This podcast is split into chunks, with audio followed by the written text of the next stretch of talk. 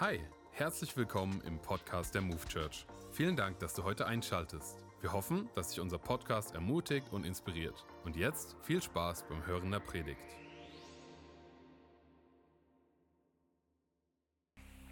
Come on, hey. Vielen, vielen Dank, Lynn.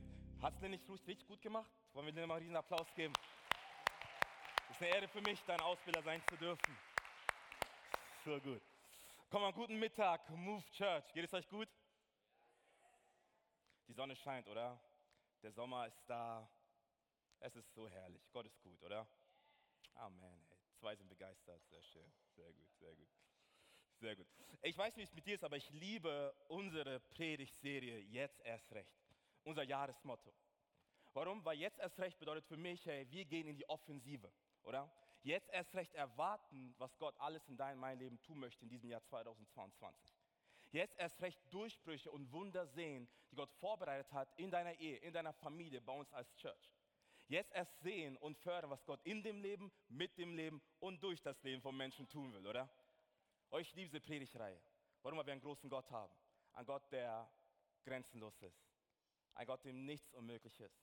Und auch an der Stelle vielen, vielen Dank für eure Gebete. Betet bitte weiterhin für Pakistan. Ich habe keine Ahnung, was es da erwartet, aber das muss ich auch gar nicht, sondern Gott weiß es und er baut seine Church. Und ich bin so dankbar, Teil einer Kirche zu sein, die so einen Unterschied macht, nicht nur hier in Deutschland, sondern auch außerhalb Deutschlands, in Pakistan und darüber hinaus. Yes, hey, der, Titel meiner Predigt heute lautet, jetzt erst recht bleibe ich dran. Jetzt erst recht bleibe ich, bleibe ich dran. Lass uns kurz zum Start noch für diese Predigt beten. Jesus, ich danke so sehr für diesen, für diesen Morgen. Ich danke dir, Herr, für deine Gegenwart, Jesus. Ich danke, dass du schon lange hier bist. Und wir laden dich, wir laden dich ein, Heiliger Geist, und wir sagen dir willkommen. Danke, dass du zu uns sprichst und uns zeigst, wie gut der Vater ist. Herr, wir lieben dich von ganzem Herzen, Herr. Es geht um dich, Herr, um das, was du tun möchtest. Dieser all die Ehre, Jesus, von Ewigkeit zu Ewigkeit, gehst du. In Jesu Namen. Und alle sagen Amen, Amen. Und ich sage Prost an der Stelle. Ich möchte zum Beginn eine kurze Story aus meinem Leben erzählen. Und zwar, kennst du Momente in deinem Leben, wo dir Sachen widerfahren sind, die dir unglaublich peinlich geworden sind? Kennt das jemand? Oh, mein Leben ist ein Leben voller peinlichen Momenten. Aber eine Sache ist mir, auf, ist mir eingefallen wieder während der Predigtvorbereitung. Und ich mache hier ein bisschen so eine, so eine Seelentherapie, okay? Ich mache hier ein bisschen so eine Geistetherapie. Ihr seid meine Seelsorger, okay? Und zwar, du musst dir vorstellen, ich liebe Fußball. Ich bin Fußballfan. Ja, come on, hey. Ist jemand Bayern München-Fan hier? Achso, also Erfolgsfan? Okay, cool. Oh, ich dachte, ihr sagt Eintracht oder so, oder Frankfurt, oder nein, Bayern, buh. Okay, cool. Cool, Jesus liebt euch trotzdem. ich, ich liebe euch Jungs, alles gut, alles gut. Auf jeden Fall, ich bin Fußballfan und ich habe auch selber aktiv jahrelang Fußball gespielt. Und damals, ich komme ja aus Nürnberg, gab es eine Stadtmeisterschaft für alle Schulen in der Stadt damals. Es war der, der Max-Morlock-Pokal. Und ich war Kapitän damals in der 8. Klasse und ich durfte die, die, unsere Schulhausmannschaft an, anfeuern, motivieren als Kapitän und zum Sieg führen. Wie gesagt, es war in der 8. Klasse, das war vor ein paar Jahren. Und wir standen im Finale gegen eine, gegen eine, gegen eine Schule, die unser ewiger Rivale war. Okay? Du musst dir vorstellen, wie Mainz 05 gegen Eintracht, Bayern gegen Dortmund, Real gegen Barcelona. Und auch das war das Duell zwischen uns, zwischen den beiden Schulen. Ich sagte, Tausende, Millionen Menschen haben das Spiel zugeschaut. Es war viel krasser als die Weltmeisterschaft. Viel heftiger als die Europameisterschaft. Die ganze Stadt ist ausgerastet. Okay? Und ein paar, um ein paar 14-jährige Fußballspiele zu sehen. Auf jeden Fall. Das war das Finale. Und wir haben das Finale gewonnen. Amen. Wir haben gewonnen. Wir haben das Finale gewonnen. Und wir haben nicht nur einen Pokal bekommen als, als Preis, sondern wir durften auch eine Ehrenrunde drehen im Nürnberger Stadion, im Max-Morlock-Stadion. Und ich sagte für mich, ey, das war einfach ein Traum, weil ich das erste Mal in einem Stadion war. Und du musst verstehen, dieses Stadion füllt 50.000 Menschen. Und das, was wir tun konnten, ist, wir konnten uns äh, auf dem Spielfeld, äh, also konnten, haben uns auf dem Spielfeld gestanden und die Leute haben uns zugejubelt, applaudiert und uns gefeiert. Ich habe ein Bild mitgebracht vom, vom Stadion, damit du ungefähr weißt, was ich meine. Das ist das Nürnberger Stadion, okay, das Max-Morlock-Stadion. Und auf den grünen Rasen, da standen wir. Und Leute haben uns gefeiert. 30.000 Menschen. Und das, was dann passiert ist, ich, ich sage euch, ich habe nächtelang nicht schlafen können. wir, seht ihr diesen roten Platz hier? Wir durften eine, eine, eine Ehrenrunde drehen. Das heißt, wir durften ähm, auf dem roten Platz rumlaufen, ne, komplett im Kreis, und uns wurde zugejubelt, gefeiert. Man sah es auf, ne, auf dem Leinwand, auf dem Bildschirm. Ich als Kapitän, natürlich gehe ich vor, halte den Pokal in der Hand und laufe los, sage, ja, komm mal, wir sind die Besten. Ey, wir haben, wir, haben, wir haben gewonnen, wir sind Sieger. Und dann ist mir eine Sache passiert, die ich darüber heute lachen kann, aber damals, ey, es hat mein, es hat mein Leben zerstört. Ich bin gelaufen und irgendwo in der Ecke habe ich gar nicht bemerkt, dass der Boden ein bisschen uneben war. Es war eine Sandfläche. Und ich renne los und ich fange an zu stolpern, slide auf diesen Sand. Mein ganzer Körper war voller Sand. Der Pokal ist kaputt gegangen und alle haben es gesehen auf dem Bildschirm. Ich, sag, ich lag so da und meine, meine Kollegen kommen vorbei und schauen mich so an. Der eine war der lustigste, der guckt mich so an, nimmt den Pokal, macht sauber und läuft wieder weiter. Und ich lag da in diesem Sand. Ich war so, oh Mann, es ist so peinlich, yo, ey. Ey ich sag euch. Und danach kam natürlich Gespräche. Ey, warst du derjenige, der, der gestolpert ist, der gefallen ist? Kennt ihr Ups die Punch-Show? Ich wäre ein sehr guter Kandidat gewesen dafür. Ich sage euch danach, ich konnte ich konnt meinen Erfolg und meinen Sieg gar nicht mehr wirklich feiern, weil ich mir noch voll geschämt habe. Ich so, oh, jetzt bin ich der Depp, der runtergefallen ist und so, jeder hat es gesehen, ne, dies und das. Und es war auch Gesprächsthema Nummer eins in der Schule. Ne, jeder so, hey, ihr habt gewonnen, ja, aber ich habe auch gehört, dass Adam runtergefallen ist. Kann das sein? Was ist passiert? Was ist passiert? Einfach, einfach crazy, ne? einfach crazy. Hey, danke, dass ihr zuhört. Es tut meiner Seele gut. Das ist echt, das ist sehr, sehr schön. Hey, bless, bless my heart. Ey, sehr gut. Ey, warum erzähle ich euch die Geschichte? Warum erzähle ich euch die Geschichte? Ich glaube, diese Geschichte zeichnet ein so gutes Bild darüber, wie es in deinem und meinem Alltag manchmal aussehen kann. Ich meine, in einem Moment fühlen wir uns wieder Sieger, oder? Wir fühlen uns wieder Held unserer eigenen Story. Wir fühlen uns wieder Autor unserer eigenen Geschichte. Wir sind der Sieger, wir sind der Held, oder? Doch eine Sekunde, ein Moment der Umstände, ein Moment des Stolperns, ein Moment der Niederlage, unser Leben fühlt sich an wie zerstört und vernichtet. Hey, hier hat jemand richtig gute Laune hier. Sehr gut. Hey, es freut mich, hey, dass die, also hier, sehr schön. Ich meine, hey, das Leben spielt so mit sich, oder? In einem Moment sind wir die Sieger unserer eigenen Geschichte. Doch eine Sekunde danach, es muss nur ein Umstand passieren. Eine falsche Entscheidung. Menschen enttäuschen uns und wir fühlen uns wie die größten Verlierer. Ich meine, hey, vielleicht hast du einige Siege in deinem Leben errungen. Einige Erfolge hast du genossen. Vielleicht ist da ein Traumjob in deinem Leben, nach dem du so lange gefiebert hast. Du hast alles dafür getan und nun bist du da, wo du bist. Doch dieser eine Arbeitskollege, oder? Der anstrengend ist. Der eine Chef, der es nicht so gut mit dir meint.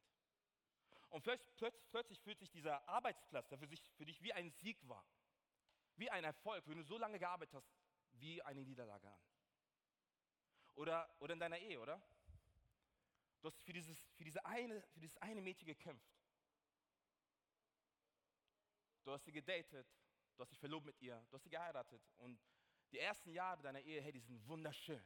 Du fühlst dich wie der größte Gewinner. Jackpot. Doch dann gehen ein paar Jahre ins Land und du merkst, hey, irgendwie ist es herausfordernd. Irgendwie haben wir so Differenzen. Und es ist nicht mehr so, wie es Anfang war. Und plötzlich kannst du nicht mehr diesen Sieg und den Gewinn genießen, den du errungen hast, mit, dem, mit der besten Frau an deiner Seite zu leben. Oder auch andersrum. Und lass uns weitergehen. Ich meine, auch Thema Glauben, oder? Sind wir ehrlich, manchmal kann der Glaube an Jesus herausfordernd sein. Manchmal erleben du und ich auch Wüstenzeiten. Ich meine, in einem Moment feiern wir Jesus, oder? Den größten Sieg der Menschheitsgeschichte. Er gab sein Leben für dich und für mich hin, damit du nicht leben können. Was haben wir vor ein paar Wochen gefeiert? Ostern. Oder? Jesus ist auferstanden, er ist nicht tot geblieben, das Grab ist leer, der Vorhang ist zerrissen. Wir feiern den größten Sieg der Menschheitsgeschichte. Doch dann kommt der Montag, dann der Dienstag, Mittwoch. Wir sind wieder im Alltag unterwegs und plötzlich wird der Glaube an Jesus anstrengend und herausfordernd. Oder vielleicht, ich meine, vielleicht ist es nicht das, aber vielleicht sind es Tragödien in deinem Leben, die du erlebt hast. Herausforderungen, Schwierigkeiten wo du nicht weiter weißt. Und plötzlich stellen wir uns die Frage, macht das noch Sinn mit diesem Jesus? Macht das noch Sinn mit Kirche, mit Gott unterwegs zu sein? Ich glaube, jeder von uns kennt diese Gefühle, oder? Und wenn du das nicht kennst, dann bist du wahrscheinlich seit zehn Minuten Christ. Und alles ist super, hey, alles happy clappy. Oder ich meine, das ist das Leben. In einem Moment sind wir voll die Sieger. Wir sind Helden der Geschichte. Und in einem Moment, hey, fangen wir an zu stolpern und wir fühlen uns wie die größten Versager. Und das, was dann passiert ist, wir, wir verlieren die Leidenschaft. Wir verlieren die Begeisterung an Jesus. Die Begeisterung an das Leben an sich. Wir fangen an, uns zurückzuziehen und sagen, nee, nee, nee, das kann nicht alles sein. Ich habe keine Lust mehr dazu. Ich will das nicht mehr. Und plötzlich sinkt die Begeisterung, die Leidenschaft in deinem meinem Herzen für Jesus, für das, was er in deinem Leben schon getan hat und weiterhin tun will und tun wird. Ich meine, genau wie bei mir, oder? Ich meine, wir haben, wir haben diesen Pokal in der Hand, wir haben gewonnen, wir sind, wir sind Sieger, wir wurden gefeiert im Stadion. Und dann fange ich an zu stolpern und plötzlich sage ich, nein, nein, nein, nein, nein, nein. Mich haben alle gesehen, das ist peinlich. Und ich konnte keine Minute mehr diesen Erfolg genießen, den ich mit der Mannschaft errungen habe. Ich habe die Begeisterung verloren. In diesem einen Moment.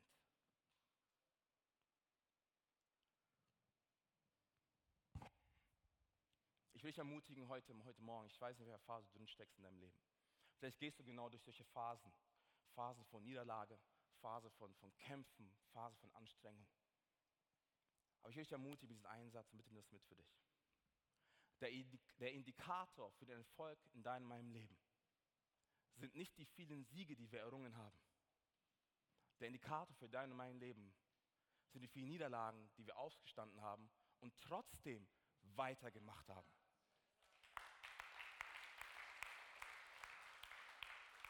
Oder? Hey, ich meine deshalb auch der Titel für, für heute Mittag. Jetzt erst recht, bleibe ich dran. Ich lass nicht los. Ich hau nicht ab. Ich ziehe mich nicht zurück. Und bitte, Church, nimm das mit für dich. Lasst nicht zu, dass der Feind dir das raubt, was Gott dir geschenkt hat. Lasst nicht zu, dass der Feind dir das nimmt und das zerstört, was Gott an Wert, Bestimmung und Identität in dein Leben hineingesprochen hat. Denn eine Sache ist klar und das kannst du mitnehmen für dich. Der, der in uns lebt, Church, ihr wisst Bescheid, ist größer, oder? Als der, der in der Welt ist. Gott ist so viel mächtiger. Gott ist so viel stärker. Gott ist so viel besser, als wir uns jemals vorstellen können. Und dieser Gott, er ist, er ist mit dir und er ist mit mir, er ist bei uns. Er lässt es nicht im Stich. Doch das, was wir wieder machen müssen, ist, wir müssen uns müssen einen Check machen. Wie sieht mein Glaube momentan aus? Durch welche Phase gehe ich? Bin ich noch nah bei Gott oder nicht? Denn wir können unseren Glauben nicht abhängig machen von Umständen und von Menschen. Sondern unser, der Qualität unseres Glaubens wird erst dadurch maximiert, wenn wir Christus ins Zentrum stellen. Nicht Menschen, nicht dein Job, nicht dein Geld, nicht deine Leistung.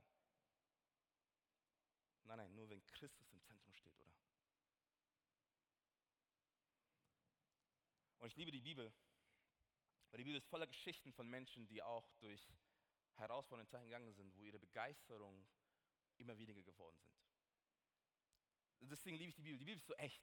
Die Bibel ist real. Die Bibel, die zeichnet dir nicht etwas Unrealistisches. Und die Bibel spricht von echten Menschen mit echten Problemen. Und auch wie sie Struggles hat mit dem Glauben. Wie schwierig es für sie war, dran zu bleiben. Oder ich meine, in einem Moment erleben sie den größten Sieg und danach fühlen sie sich wie die größten Verlierer.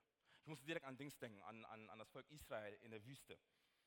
Ey, jahrelang, 400 Jahre lang haben sie zu Gott geschrien, dass er, sie, dass er das Volk Israel herausholt aus der Sklaverei Ägyptens. Und dann schickt Gott Mose. Mose holt das Volk raus durch die Kraft Gottes. Und die befinden sich in der Wüste und sind dankbar erstmal und feiern diesen Sieg, oder? Diesen Erfolg, dass Gott sie befreit hat. Und dann finden sie sich in der Wüste wieder und plötzlich fangen sie an zu meckern. Oh Gott, es gibt nur, es gibt nur es gibt, es, Gott, es gibt kein Fleisch in der Wüste. Gott, wo ist das Fleisch? Wo ist mein Steak, Gott? Mm, alle Veganer so, Amen, ja. Ja, Gott, wo ist mein Kichererbsen? Gott, wo ist mein Tofu, ey? Und es ist so interessant, was das Volk Israel gesagt hat. Die haben gesagt, weißt du was, Gott? Wären wir nur in Ägypten geblieben. Oh, wir wurden versklavt, Gott, aber hey, da gibt es wenigstens Fleisch. Oh, wären wir nun in Ägypten geblieben, Jesus. Die haben vergessen, dass Gott sie aus den Orten herausgeholt hat, wo sie eigentlich nicht sein sollten. Und wie oft kennst du und ich das, oder? Wir erleben Niederlage im Leben, wir, wir, wir werden schwach, wir verlieren die Begeisterung. Plötzlich finden wir uns an Orten wieder, wo Gott uns eigentlich vor Jahren herausgeholt hat. In alte Süchte, in alte Ängste, in alte Zweifel, in alten Sünden, in einer alten Beziehung, wo du ganz genau weißt, es wird dir nicht gut tun. Aber wie oft gehen wir zurück oder und sagen, hey Gott, hey, das mit diesem Nachfolgen, Gott? Nee, nee, ist okay. Lauf du schon mal vor Gott, ich gehe zurück.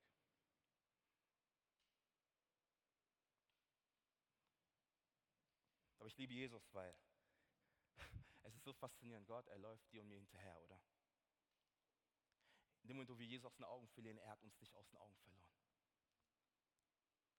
Ich meine, das ist, was Gott immer wieder tut, wenn du das Alte Testament liest. Er, er sagt immer, hey, ich bin euer Gott, der Gott Abrahams, Isaaks und Jakobs. Ich bin der Gott, der eure Vorfahren aus Ägypten geführt hat. Gott erinnert immer wieder das Volk Israel darin, wer er ist. Und auch du und ich, wir brauchen immer wieder eine Erinnerung, ein Refresh darüber, wer Gott eigentlich ist in deinem meinem Leben. Denn er ist weiterhin dein Versorger. Er ist weiterhin für dich und du bist weiterhin geliebt. Egal was du auch tust, er möchte einen Unterschied machen in deinem Leben. Wir brauchen es immer wieder, oder?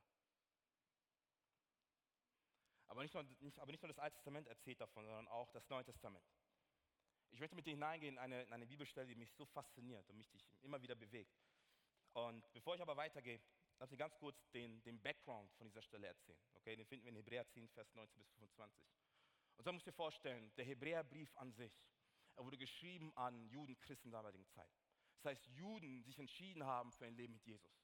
Juden, die rausgegangen sind aus alten Vorschriften des Judentums, vom mosaischen Gesetz, hinein in das neue Leben mit Christus, was Jesus durch seinen Tod am Kreuz und Auferstehung vollbracht hat. Und was passiert ist, ist dann, dass nach einer gewissen Zeit wurden diese Juden Christen von ihrer eigenen Bevölkerung verfolgt, bespuckt, beleidigt und ins Gefängnis geworfen. Weil die gesagt haben, hey, ihr habt den richtigen Weg verlassen und ihr läuft einen falschen Weg hinterher. Und was dann passiert ist im Herzen dieser Judenchristen war, beziehungsweise die Frage ist aufgekommen, okay, war das Alte, in dem wir drin waren, wirklich schlecht? War das Alte, in dem wir unterwegs waren, wirklich so schlimm? Ich meine, hey, wir hatten die mosaischen Gesetze, war doch nicht so schlimm, oder? Wir haben Passafast gefeiert. Wir, ey, wir, haben, ey, wir waren im Judentum unterwegs und es war doch nicht schlecht, oder? Das war, das war die Religion unserer Vorfahren. Und die, und die zweite Frage kam hoch mit, macht das mit diesem Jesus noch Sinn oder nicht? Und die standen zwischen zwei Stühlen. Gehen wir zurück oder bleiben wir da? Gehen wir zurück oder bleiben wir da? Und das, was der Hebräerbriefschreiber immer wieder tut, und wenn du den Hebräerbrief liest, er, er, er zeichnet ein Bild davon, warum Jesus viel, viel besser ist als alle Vorschriften vorher. Warum Jesus viel besser ist als die mosaischen Gesetze. Warum Jesus so viel besser ist als die hohe Priester der damaligen Zeit. Wenn du den ganz kompletten Hebräerbrief liest, ey, das ist eine reine Christologie. Christus steht im Zentrum. Es wird permanent davon geredet, wie, wie viel besser und atemberaubender Jesus ist. Und genau an dieser Stelle befinden wir uns jetzt in Hebräer 10, Abvers 19 bis 25. Hebräer 10, 19 bis 25. Wir haben jetzt also, liebe Geschwister, einen freien und ungehinderten Zugang zu Gottes Heiligtum. Jesus hat ihn uns durch sein Blut eröffnet. Durch den Vorhang hindurch, das heißt konkret, durch das Opfer seines Leibes, hat er einen Weg gebahnt, den bis dahin noch keiner gegangen ist. Einen Weg, der zum Leben führt.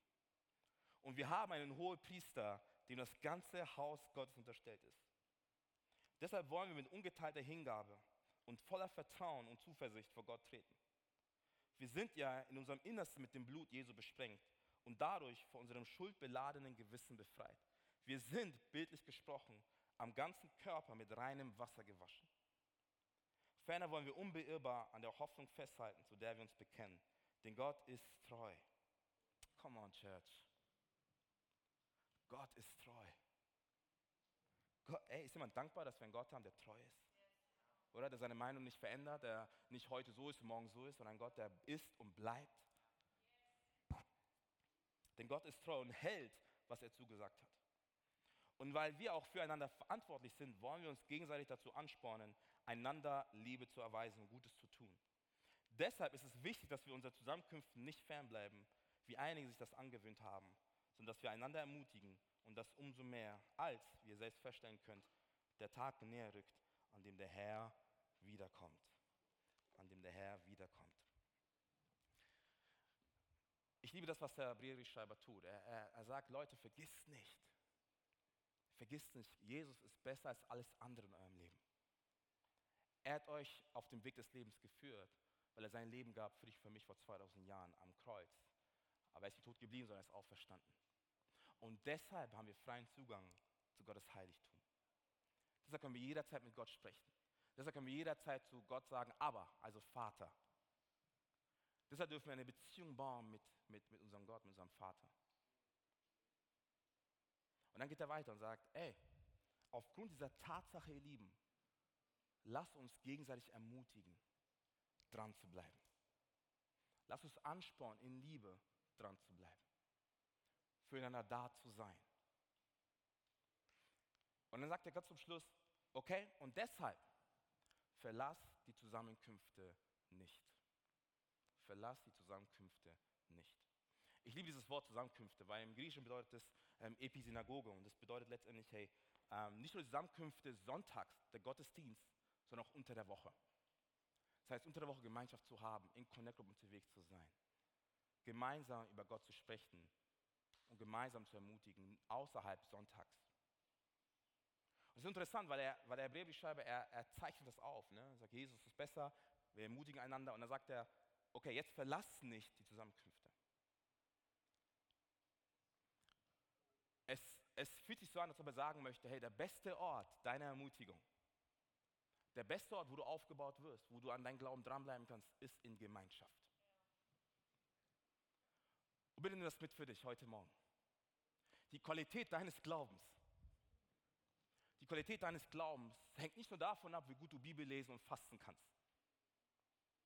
Die Qualität deines Glaubens hängt auch davon ab, wie du deinen Glauben lebst im Alltag und in Gemeinschaft, in Kirche teilst.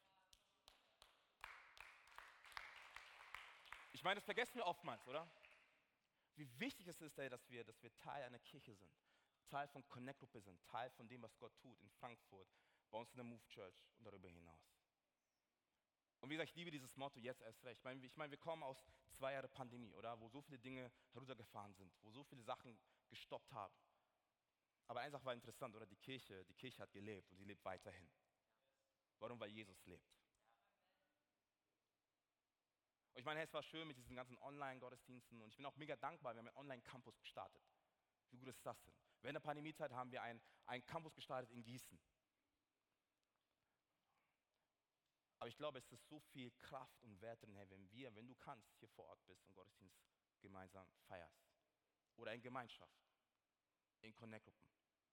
Ich meine, ihr seid ja da, ne? von daher alles gut. es geht um alle Podcaster. alles gut. Aber der Hebräerbriefschreiber sagt, es ist so wichtig, dass wir gemeinsam unterwegs sind.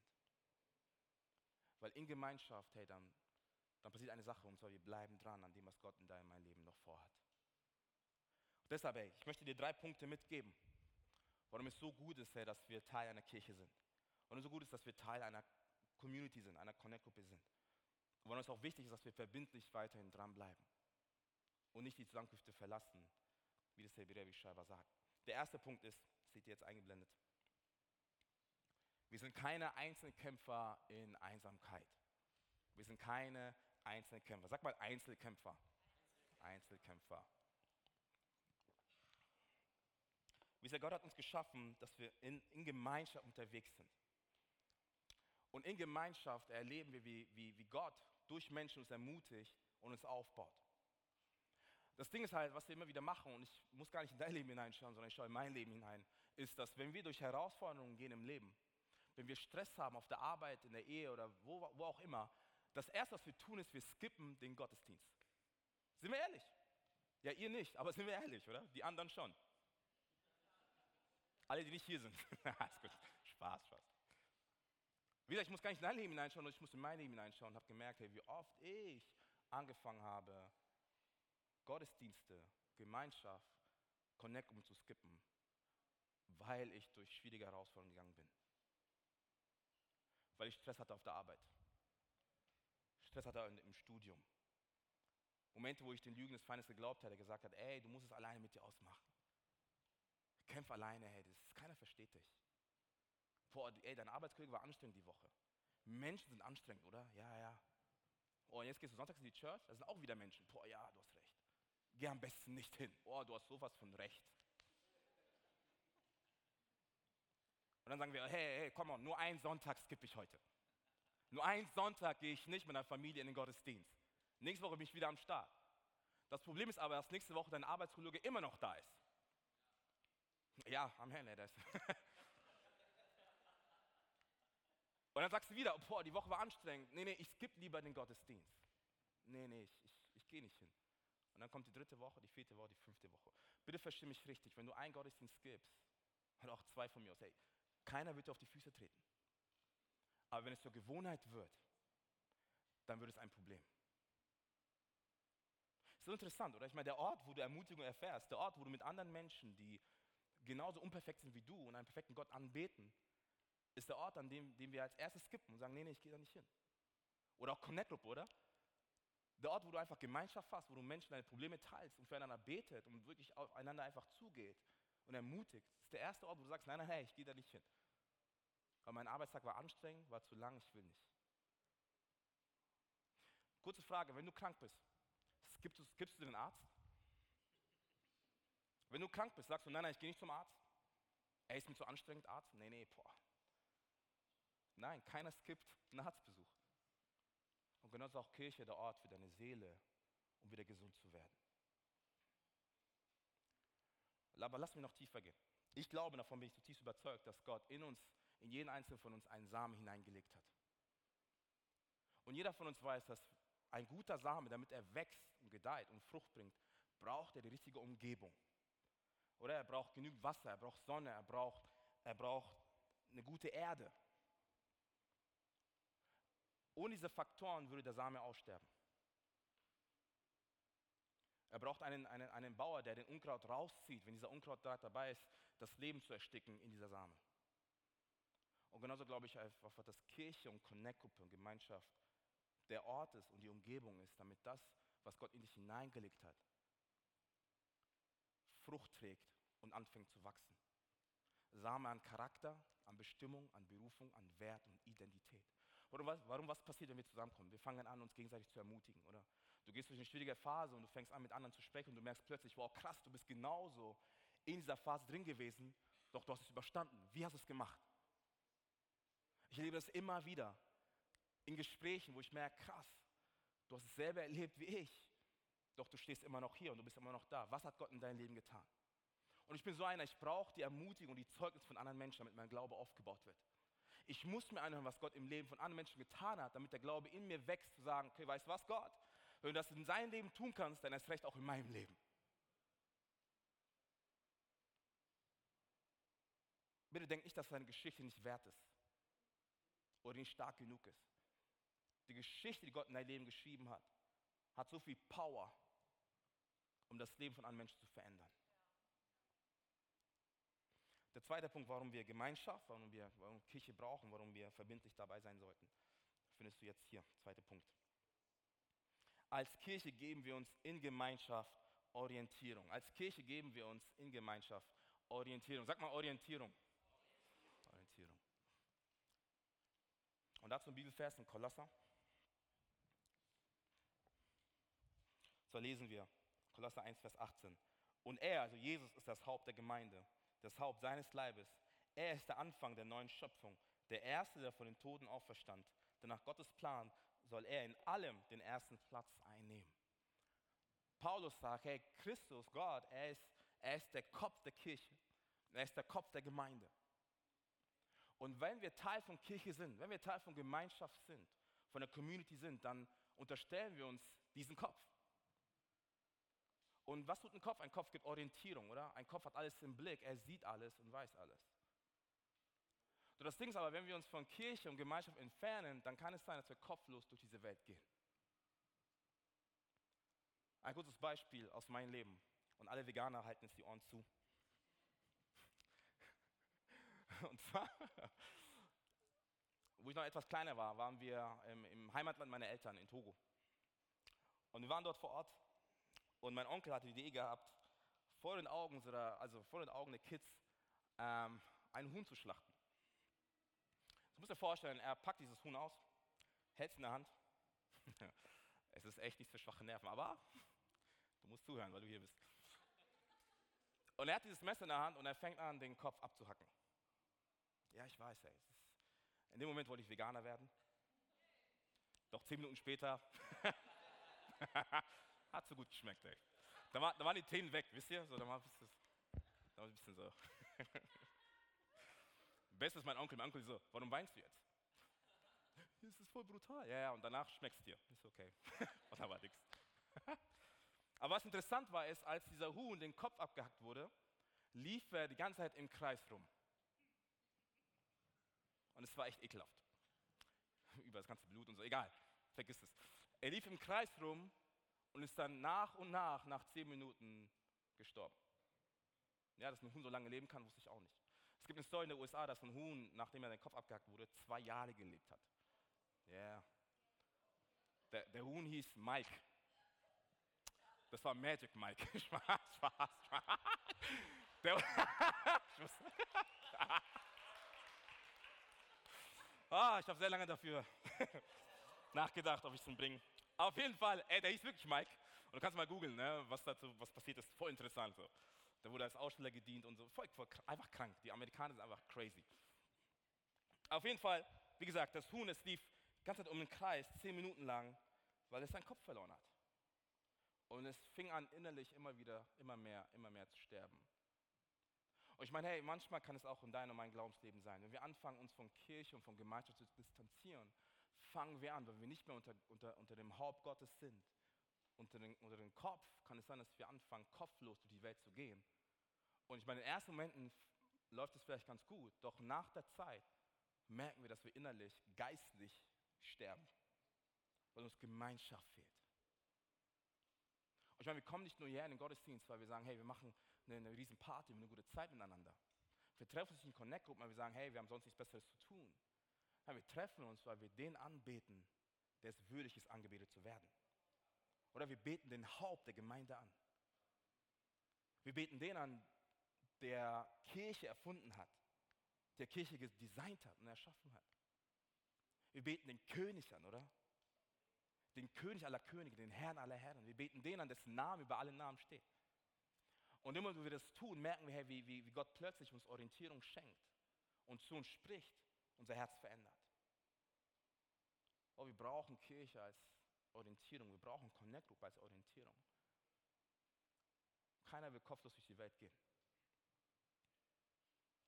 Der nächste Punkt.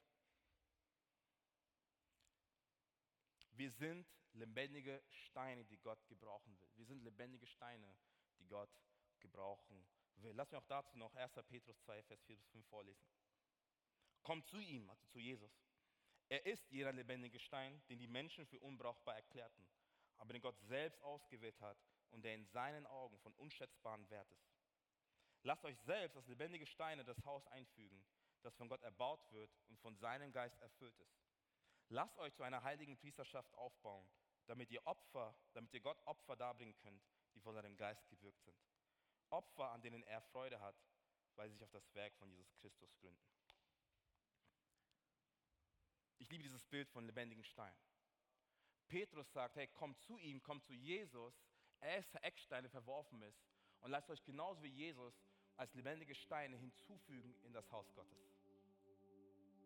Und ich liebe, das, ich liebe dieses Bild von Stein.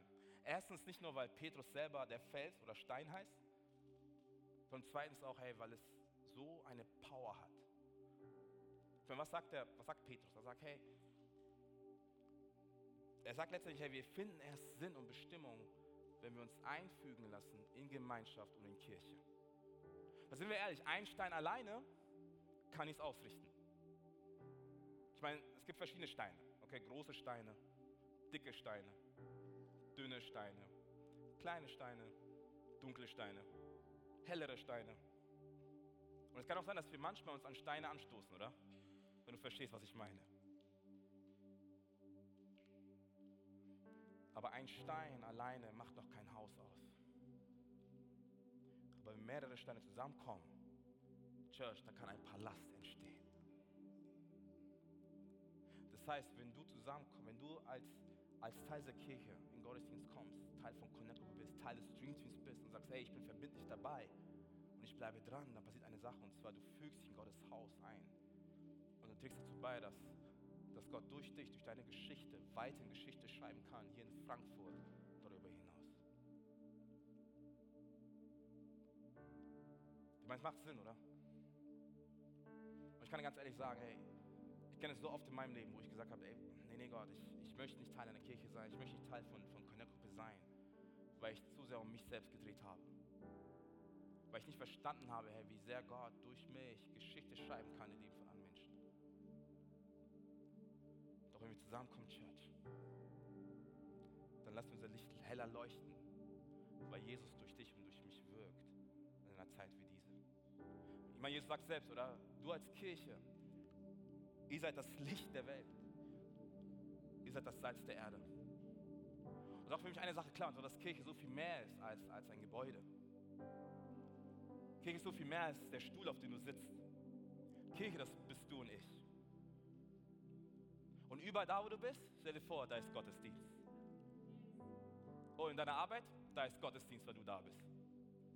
In deiner Ehe, da ist Gottesdienst, weil du da bist. In deiner Familie, da ist Gottesdienst, weil du da bist. In deiner Uni, da ist Gottesdienst, weil du da bist. Kirche ist so viel mehr als ein Gebäude. Kirche ist so viel mehr als, als, als ein Ort, wo wir uns treffen. Dann ein Kirche ist der Ort, wo, wo, wo Gläubige zusammenkommen. Menschen nicht perfekt sind. Menschen nicht immer alles richtig machen, aber zusammenkommen, einem perfekten Gott zu dienen. Ein Gott, der ihr Leben verändert hat. Ich will auch ganz ehrlich zu dir, hey, wir als Kirche werden dich auch an ein paar Stellen enttäuschen. Wir als Pastoren werden dich an ein paar Stellen enttäuschen. Das kann sein. Aber was wir euch versprechen können, ist einfach, hey, dass wir eine Kirche sein wollen, die nah an Gottes Herzen sind. Du uns immer danach sehen, was Gott vorhat für uns als Kirche und für uns persönlich. Und ich will dich so sehr ermutigen. Hey, wenn du noch nicht, noch, noch nicht Teil einer Connect-Gruppe bist, such dir eine Connect-Gruppe. Geh nicht alleine durch diese Welt. Du bist nicht geschaffen dafür, alleine zu sein. Ich meine, die Bibel spricht davon, oder? Einer schlägt tausend, zwei schlagen zehntausend. Göttliche Mathematik. Ich stell dir vor, wie viele,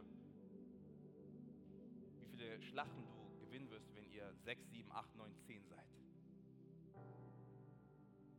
Ey, wenn du noch nicht Teil einer Connect-Gruppe bist, will ich ermutigen, sei Teil einer Connect-Gruppe. Bleibe dran. Teil deinen Glauben. Ermutige andere Menschen und, und hole du dir selber Ermutigung. Herr, wenn du sagst, Adam, ich, ich sehe mich als, als, als Teil dieser Familie hier in der Church und ich möchte, und ich möchte sehen, was, was, was Gott noch alles vorhat uns als Kirche, dann will ich ermutigen, hey, sei Teil des Stream Teams. Bin so dankbar dafür, dass wir, dass wir so tolle Leute haben im Team, so an der Technik, im Worship, Welcome Team. Menschen, die heute auch wieder 8 Uhr morgens da gewesen sind, um, um alles, all das hier aufzubauen, was du siehst. So dankbar, dass nicht Stefan und ich diesen Campus stemmen müssen, sondern dass Menschen zur Seite gestellt worden sind, um den Traum zu leben, was Gott hat für diese Stadt, für Frankfurt. Und ich sage ganz ehrlich, ich bin, ich bin so voller Vision, so voller Hoffnung, so voller Begeisterung und Erwartung sehen, was, was Gott alles vorhat in dieser Stadt. Das brauchen Menschen wie du und ich, die sagen, Jesus, ich, ich, ich biete eine Plattform. Ich bin deine Kirche, ich bin dein Mann, ich bin deine Frau. Und da, wo ich bin, Gott, da ist Gottesdienst und Menschen kommen zu glauben. Menschen hören von der besten Botschaft der Welt. Doch wir brauchen einen Ort, wo wir zusammenkommen oder uns auftanken und sagen, Jesus, hey, ich brauche deine Gegenwart.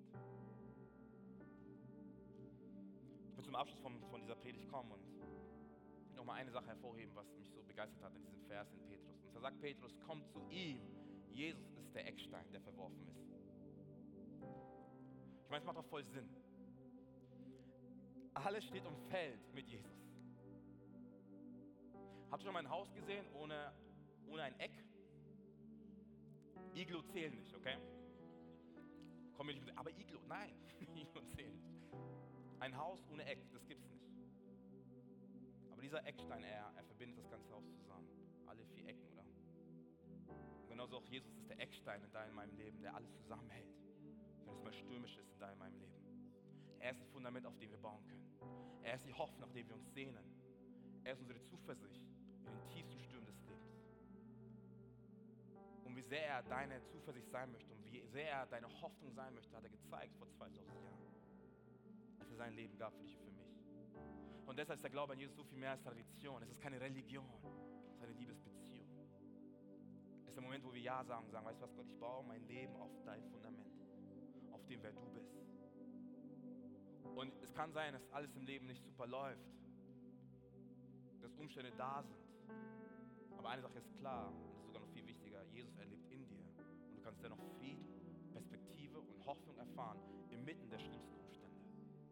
Und das will ich einfach wirklich aussprechen heute Mittag. Ich weiß nicht, in welcher Phase du drin steckst, aber Jesus, er ist mit dir und er ist bei dir. Lass alle gemeinsam die Augen schließen, da wo du bist. Und ich möchte ein Angebot machen, das machen wir jeden Sonntag. Vielleicht bist du und sagst, Adam, hey, das, was du erzählst, wird Jesus, ich, ich, ich habe keine Beziehung zu ihm. Und das begeistert mich und das bewegt mein Herz. Und wenn du sagst, Adam, hey, dass Jesus das Fundament meines Lebens sein möchte, dass er mit mir unterwegs sein möchte und du Ja sagen möchtest zu diesem Gott der zweiten Chance, würde ich dich bitten, einfach jetzt kurz deine Hand zu heben, damit ich weiß, wenn ich beten soll. Wenn du bist, sagst, Alter, ich möchte mein Leben verbinden mit Jesus, dann hebe ganz kurz deine Hand, damit ich weiß, wenn ich beten soll. Dankeschön. Dankeschön. Dankeschön. Dankeschön. Könnt die Hände wieder runterlassen, könnt die Augen wieder öffnen. Ich möchte ein Gebet beten. Und wir als Kirche, wir beten dieses Gebet nach. Einfach als Unterstützung für die Personen, die heute Ja gesagt haben zu erleben mit Jesus. Ich will dich ermutigen, hey, wenn du heute Ja gesagt hast, sei dir eine Sache klar und bewusst. Gott, er ist an deiner Seite. Du baust dein Leben auf das Fundament von Jesus, auf dem, wer er ist und auf das, was er in deinem Leben noch tun möchte. Du bist nicht mehr allein, sondern du bist ein Kind Gottes. Aber lass mich kurz beten und wir als Kirche beten nach. Jesus, danke, dass du hier bist. Danke für deine Liebe. Danke, dass du für mich bist. Ich komme jetzt zu dir. Vergib mir meine Schuld. Denn von nun an bin ich dein Kind. Sei du mein Gott und mein König und meine Nummer eins. In Jesu Namen. Amen. Come on, come on, hey. Danke, dass du dir heute eine unserer Predigten angehört hast. Wenn dich die Botschaft angesprochen hat und du eine persönliche Beziehung mit Gott gestartet hast, sagen wir herzlichen Glückwunsch zur besten Entscheidung deines Lebens. Wir möchten dir die Möglichkeit geben, mit uns in Kontakt zu treten und dir dabei helfen, deine nächsten Schritte in deinem Leben als Christ zu gehen. Melde dich dazu einfach auf der Seite hallo.movechurch.de. Wir freuen uns auf den Kontakt mit dir. Und wenn dir das, was du heute gehört hast, gefallen hat, abonniere doch unseren Kanal oder teile diese Folge mit Freunden und rate unseren Podcast. Noch mehr Content und weitere Informationen zu uns als Move Church bekommst du entweder auf movechurch.de oder unseren Social Media Kanälen. Danke fürs Reinhören und bis demnächst. Vielleicht vor Ort in einem unserer Gottesdienste oder wieder hier im Podcast.